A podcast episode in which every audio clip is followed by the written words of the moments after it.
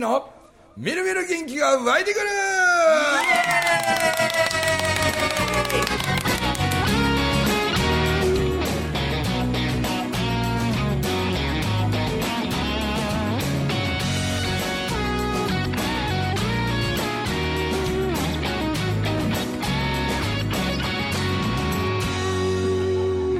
はい、はい、おはようございます。おはようございおはようますございます。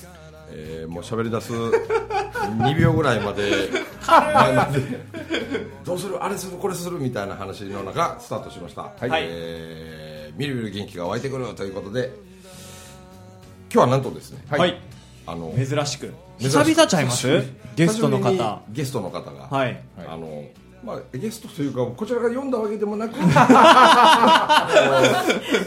遊びに来てくれたという。そうですね。はい。あのそれこそ五円紬大学の関西校の第7期で今ねちょっと前に始まったばっかり。そうですそうです。って言うてももう3講義ぐらい終わったんかな。まだ2個まだ2つ、はい。ああでついこの間。講義目なんですねまだ。彼女の2人はあの神戸校出れなかったんであの出雲校に来てくれたんです。あお二人は、あそうなんすか。ほうほんで関西校の2期のビリーさんの講義が出れや出られへんかったから、うんこれで出雲校に歩行で、来てもらったんですえ？出雲校の方が後から始まった？後方あるとあそうかそうか、ああそれはそれは。で来てくれはったと。はい。で始まる実は直前に。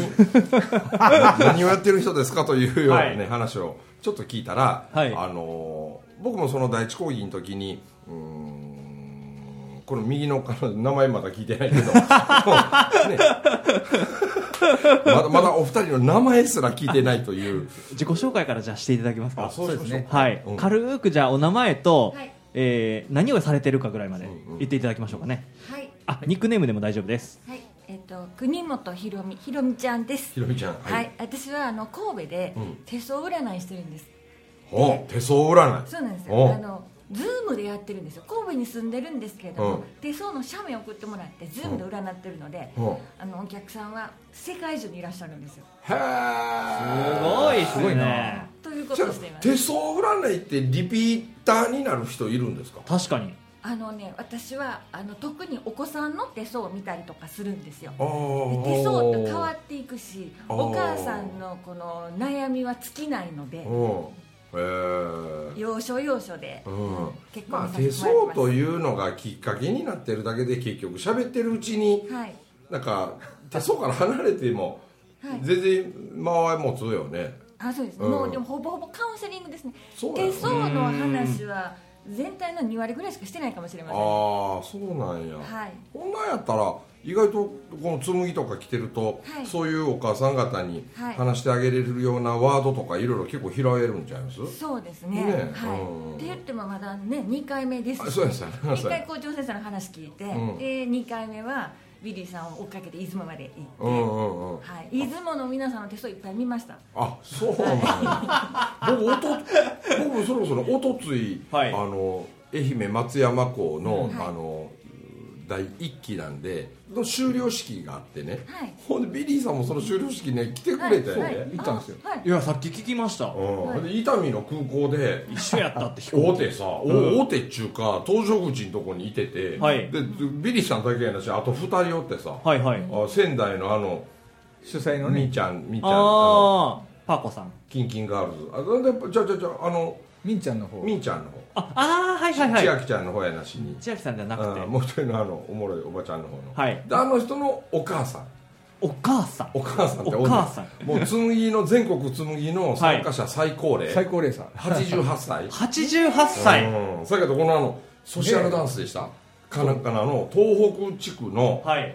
まあ要するにこうあの高齢者の部門かなんかでグランプリグランプリ。とか取って、もう88やけどな、はい。もう、ま、普通にまともに話してようあるかのやろね。なんかでそのええ意味です。ええ意味。で立てるっちゅう意味ちゃう、うん、もうななんか常にこう手とかリズムこう れ軽やかなんかもうもう常にこうなんかだってなるほどなるほど、歩きながら、じゃ、じゃじゃじゃじゃじゃじゃ一人でつぶぎながら歩いてるから。普通あんたへー。88になってきたらな、まあ歩くん精一杯ですわ。多少背中曲がってくるとかうん。腰曲がってくるとかあっても、普通やで。もうシャーンしててな。でもう軽やかにステップ踏みながらもうついでに手もこないなって常に動いてますよ俺言うたってんこないだもうあんたお母ちゃん、あんたアキレス腱にゴムでできとんちゃうか言うなってさ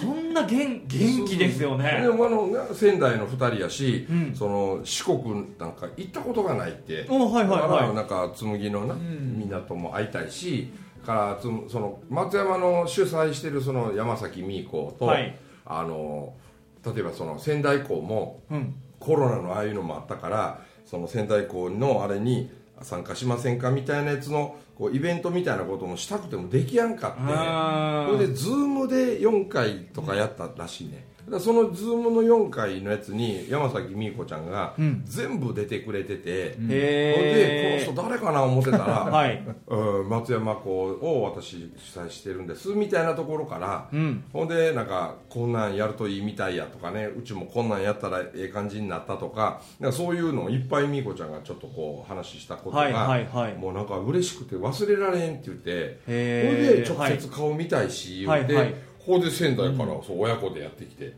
ほんでビリーさんと合流してるところへ俺が合流してみたいな。そうそうそほんで一緒の飛行機乗って行ってさ。愛媛まで。ほんでその後ビリーさんは富山に行かなかったから。なんかさっきスケジュール聞いたらめちゃくちゃな予定立てられてましたね ビリーさん。めちゃくちゃでしたよほんま。めちゃくちゃめちゃくちゃ。だから松山に滞在してた2時間半ぐらい1でし時間ぐらい。ょ、うどん食べに行って見に行ったみたいなもんですうどん食べて挨拶して富山にそのまま行くうん、と俺もうどん食いたいなとそこのうどん屋めっちゃ美味しいからね。美味しい美味しい俺も行きたいなと思ったんやけどもう始まる時間迫ってきてたんで,、はい。でビリーさんとその仙台の親子を、うんうん。まあ親子ったっておばあ88おばあちゃんとおばちゃんの親子やけど。3人で食うといてもうてはい。俺は会場入って、はいはい。スーパーでなんかカツカレー390円かなんかのカツカレー買って。へえそれでその中にそうそうそう、なんでこの話してんのかわかんないですね。また自己紹介もう終わってないぐらいの流れでしたよね。その松山港の中にはい。手相を見る人がおってん。あそうそうそう。いましたいまししたいました。俺見て見てとかって言ったらい。なんやかんやってちょっと言ってもってうん。三宅さんマスカケ製のやつですね。そうやね。はい。なんかねそう。あんまり僕の手相ってこう無駄な線ないでしょ。うん。ほんまですね。ねえ。マスカケ製の人ってうん。すごいんですよ何がすごいかって言ったら、うん。もう自分が楽しいって思うのでわーってやってるだけでみんなが影響力も大なんですよ、私もやってみようとか、うん。いや私もできそうやって勝手に勇気とまああもうあんまり褒めやんといてこれ以上調子に乗るとまずいから ほんまに自分でもそう思ってるもんね、はい。うん。そうだよ。僕なんかほんまほんま苦手なこととかもうやめややりたくないし、だって苦手なこととか不得手なことをやるとはい。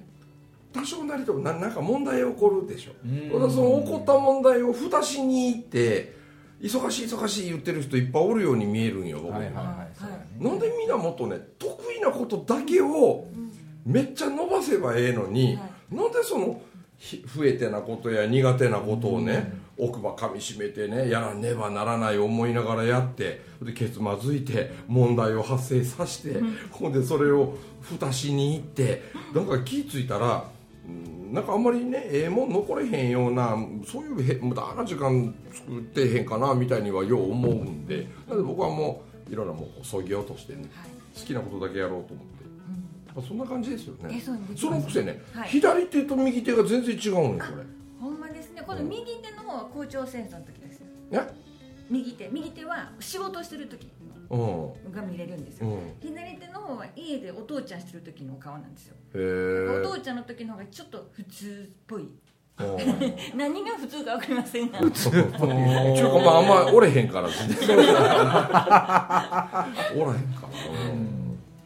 だって去年なんて僕本当に嫁はんもね2人の子供も鹿児島行っとったから去年なんて僕嫁はんに会うたん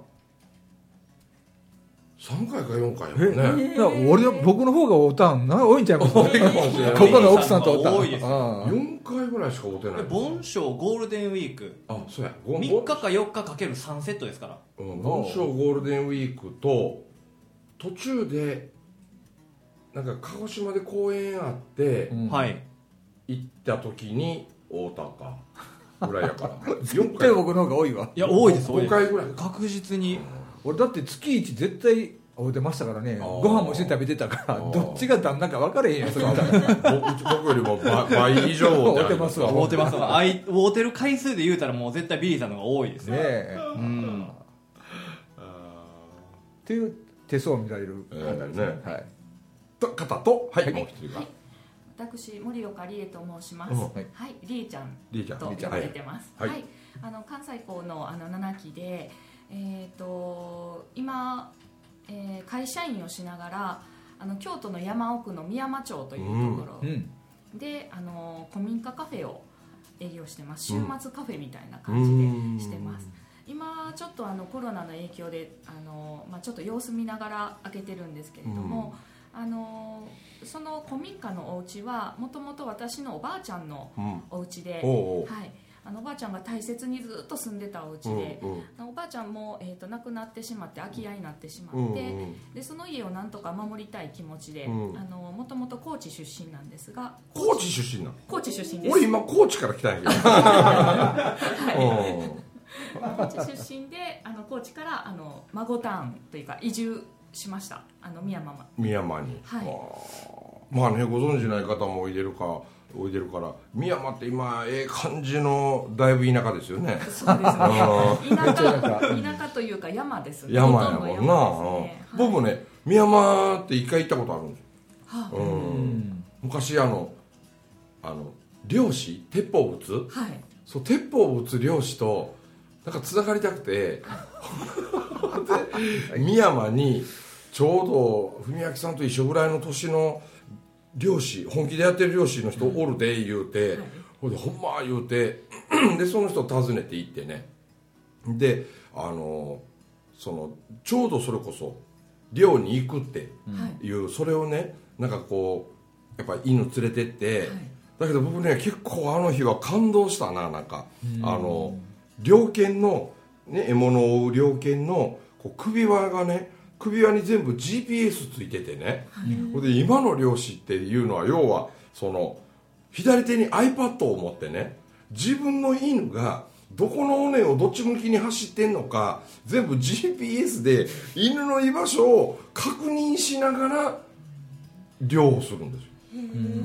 ハイテクなんですよ、うん、ほんで、まあ、要するにこう最初はねバーって山の中へ犬は入っていくわけやけどでもやっぱり犬に鹿なんかが追われるとねあのこれも動物の習性なんですけどまずあの川に大体飛び込むんですよ、で川に飛び込むと匂いが消せるでしょ、うん完全にね。で犬は匂いで追いかけとるから朝からもう川へねイノシシでも鹿でもそうなんやけど川めがけてバーッと下るんですよなんで GPS で犬が下り出したぞっていうとどの方角の川かで待っていればそこへ来るんですよ。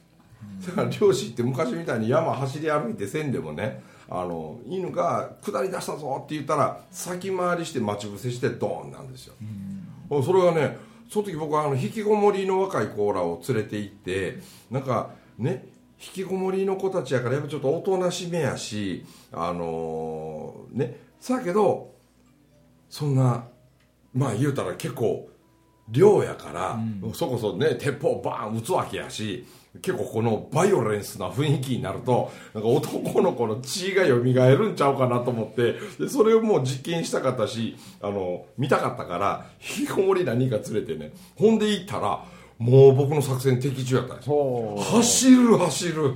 その男の子らが「こっちみたいですこっちみたいです」とか言うてもう山や川走り倒してねほんでその漁師さんがドーン撃ったやつがまともに頭にねあの頭に当ててあげる方が一発で即死になるんで変にこう血が固まったりせんから、ほんでちゃんと血抜きするのにね本来はこう内臓を取った後み流れてる水の中へ向いてずっとい24時間ぐらいつけとくときれいに血抜きができてで肉は臭みもなくて美味しく食べれるみたいな、ほんでそんなんもあの体感させてもうて、ほんでそういやって言っておとついぐらいにあの取って売ってで川につけてあったその水の流れるところにつけてあった鹿ね今からさばくからその若い子らも一緒にさばこうや言い出してくれてねおおいいぞいいぞと思ったらこう後ろ足一本でねビューって空中につるでしょ。ほいで足首のところをこう刃物でこう切り目入れて、そっからね皮持ってね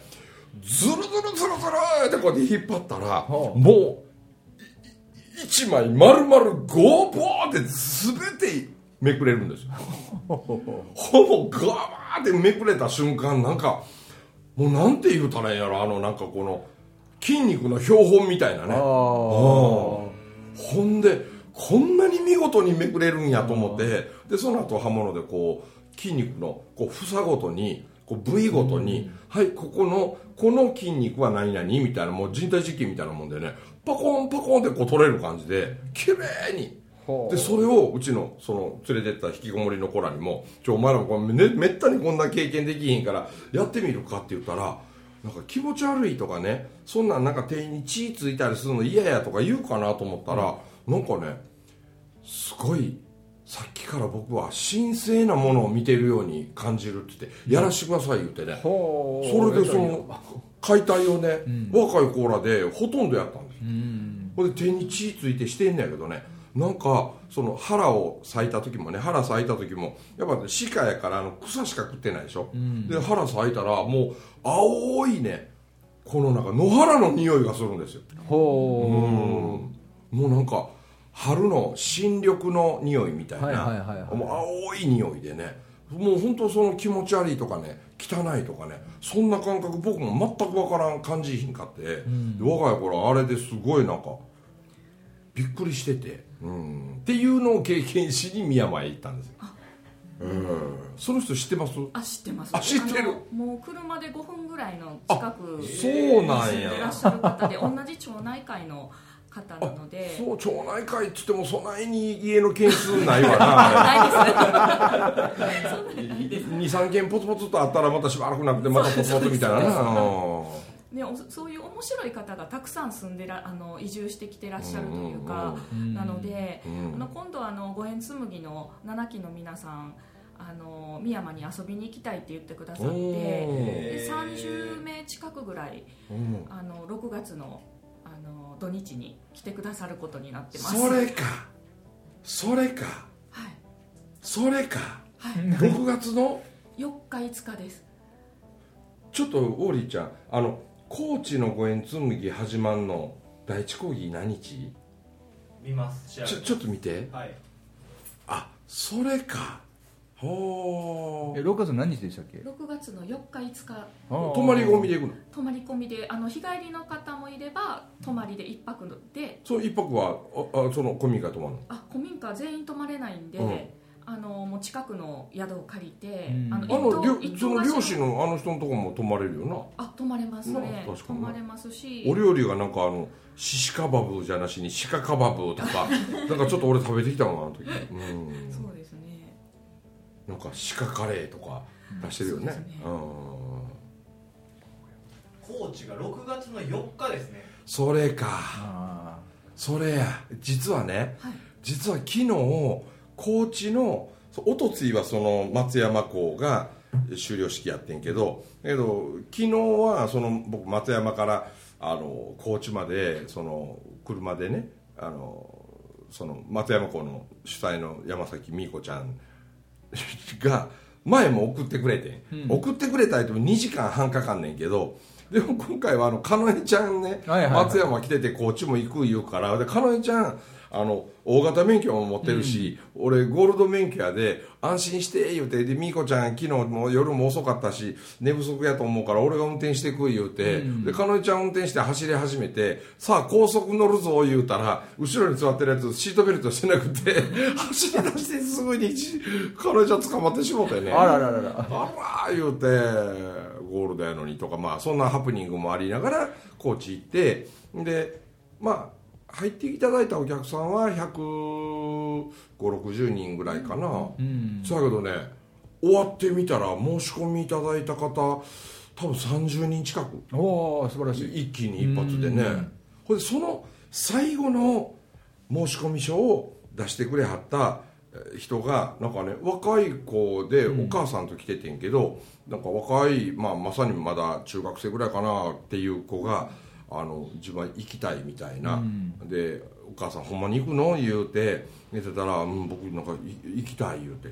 ほんでおでその子の顔を僕がパッと見た時一瞬男の子か女の子かちょっと分からんかったんですよ、うん。これ男か女か分からん顔やなと思ってでマスクしててするから僕はあの女の子なんやと思ったんで、あのあれ女の子かえってちらっと言ったらね男ですって言ううん。ほんで「あそうか」って「それはごめんごめん」って。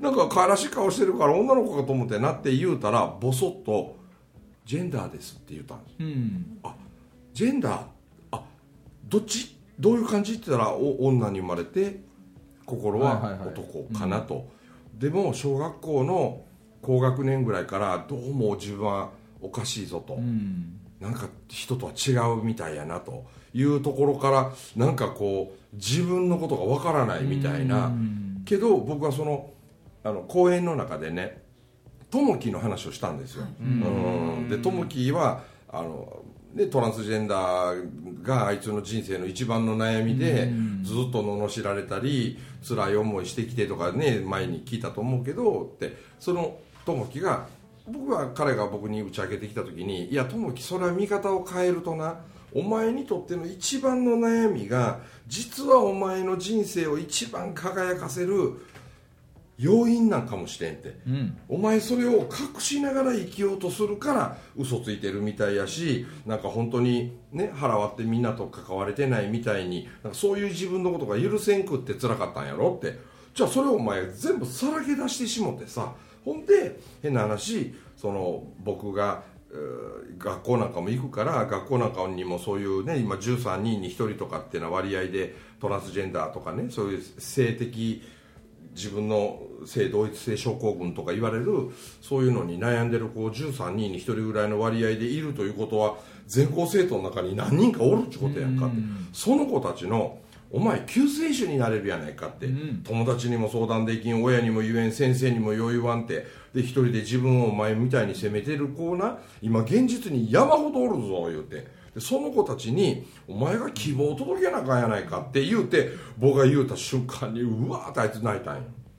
でお前講演家にならなあかんっつって、で俺がサポートするからって言って。したら、たった一つの会話なのにその直前までは泣きながら僕は文明さんにこのなんか告白したいことがね言いたいことさらけ出したいことあるっていうから何や急に言うて。でもその時点でお父ちゃんとお母ちゃん横でもう涙ボロボロ流し出して「何やねんお前あんまり深刻なこと言うなよ」言うて言うてたら僕どっから見ても男に見えると思いますけど実はもともと女ですと。でおっぱいも取ってるし子宮も卵巣も全部取ってる言うて「ほう」言うて。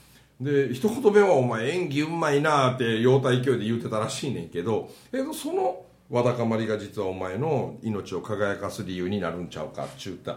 これでコロッと友樹が変わり始めた、あれから変身が始まったんです、もうだから関西7期でもねさらけ出して。その僕はだから昨日ねその子にねジェンダーですって言ったその子にその子はお話の中に僕と同じものを背負ってる人がの話されてましたよねって言うから「あそうそう友樹のことな」って。僕あの話聞いてあここの場所なら僕は嘘つかんでもいいんやって。ここの場所なら五円紬やったらみんな受け入れてくれてうん。否定されずにん。いられるそんな人たちとつながれるんだったら僕来たいと思ってって言うた瞬間俺なんか涙出てきて、うん。ほいで言うてしもて高知の第一講義にあのその話をした友樹を俺ここへ連れてくるわって。はお前に合わしてあるわって、うん。こうやって言うたら「本当ですか?」って。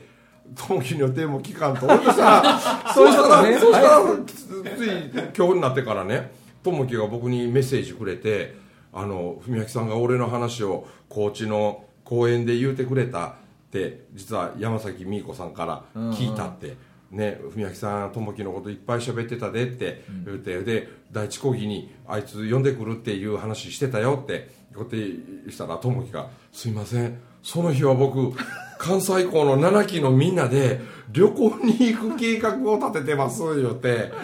だからそのあの僕行かれへんって言うて、そっちの約束先してしもてるしとか言うからそうか。まあでもそらそれやったらまあ先約束した方優先せなあかんわ言うて、でももしかしたらその旅行先を高知にするっていうのも ありちゃうか言うて、うん、本当はこうね関西7期のみんなと高知の4期のみんなが大勢で触れ合える。これがご縁続きかみたいな感じでか、ね、高知校のみんなも絶対喜ぶやろうし。ででずっとおらんでもかめへんからその何？高高知城外向いて観光行くのもよしやし桂浜行ってくのもよしやしそれから俺がもう一番うまいかなと思ってるカツオのたたきの店も教えたんで言うて。もう先走ってしまったんですよ。それやったんや。それやったんや。今分かった答えが。それやったんや。じゃあもう第二講義呼んで。え？第二講義に呼んでもらっていいですよ。第二講義で友樹行かすかね。いいっすよいいっすよ僕今もう僕もともき今バックアップしてるんで。そうやんね。うん。うんけどビリーさんの講義でも友は入りますね。え？結局だって心の声を聞き切った感じの人間が友なので。うんうんうんうんいいと思うよ。最高の。じゃあ2個目で友樹ちょっと 言うて言うてくださいよ。い全然うちええので。うん。なるほどな。いやなんで第一講義はこうねなんかこう上っ面のなんかこう自己紹介じゃなしになんかね本当に深い付き合いをみんなとしていこう、長い関わりを持とうみたいな前提でやってんねんやから、意外とこうね、ん。結構みんな闇を語るじゃないですか。でその闇を語るの手本をお見せしましょうみたいにしてい このこの1年は去年の6月から今のところはあの紬手帳を作ってくれた北海道のあのゆっちっていう、あの子はちゃこちゃちゃこちゃで、いっぱいあれも友達できたり彼氏までできたりできたもんね。うん。いろいろしたけど、まあ、ちょうどもうぼちぼち1年経ってくるからこのその次の1年の第一講義で誰か若い子の花開かしたいなみたいななんかそんなしょうもないこと考えるんでもう次俺友樹連れ回したろうかなと、うん。うん。ちなみに友の今年の目標は、えー彼女を作ることなのでその辺もよろしくお願いします。あいいかもしれない。あー。なるほど。言い切ってましたんでね、えー。今年は彼女作るっつって。そうなんやはい、おる。ちょうどいい人がおるはずおる？うん。と思うねん。思うねん、うん、思う思う。という間にもう終わる時間ですよ何のこっちゃ話も自己紹介だけして終わりま何したけどの宣伝もで何の宣伝もできへんかったね。そのちなみに古民家カフェ名前なんちゅうんですか？えっ、と古谷って言います。古谷古谷えっ、と古谷っていうのはもともとその家の屋号なんあです。屋号な。屋号をそのままお店のあ名前にしなるました。ほど。ででも俺そのなんか最初に喋り出した時、コロナもあって、はいちょっとなかなか週末だけでもなんかやりづろうてみたいに言うてるけど俺逆ちゃうかなと思うんやけどね。コロナの時なんで都会の喧騒を離れて田舎に森林浴とかをしに行きながらコロナのことなんか気にしないその大自然の中に来来るからこそリフレッシュができるんじゃないのというようなことを知らしめる方がいいだってコロナをチャンスに変えんだらもったいないんちゃうかなって。カフェじゃにこだわらずなんか別のやり方でなんか使えないかなって今考えてるところで。なるほど。なんぼでもあると思うよ方法は、よし。俺今ちょっと思い浮かんだ。いろいろ。ちょっと今こうちょっとあの来週という名のこの続きの収録もうまたやややろうか二人な。そのまま次の収録次いやいやいや次の収録に。これ何を何思いついたラライブで配信なライブではないライブじゃないの、はい。あーいいですよね。はいなんか絶対そのい今こそ俺レッツ田舎やと思うんで、レッツを田舎やと思うから。そう。でそのあのみんな皆さんが来てくださる時にその古民家をどういうふうに活用したらいいかというアドバイスも欲しいっていう素晴らしい。そういう目的もあって今日来たわけ。あ。っていうので皆さんに来てもらう。旅あ行をその深山にしていただく。あ関西校のやつだね。そうです。はいうみんなの意見が出てくるわな、よしそれをじゃあ次週というか次の収録でネタにしましょう、ということで、お届けしました中村文明とウォーリーと国本ひろみと森岡理恵。とビリーでございました。どうも、はいありがとうございました。ありがとうございました。僕と共に笑い飛ばそうよ。君にしかない。今できること仲間はほらこんなにいる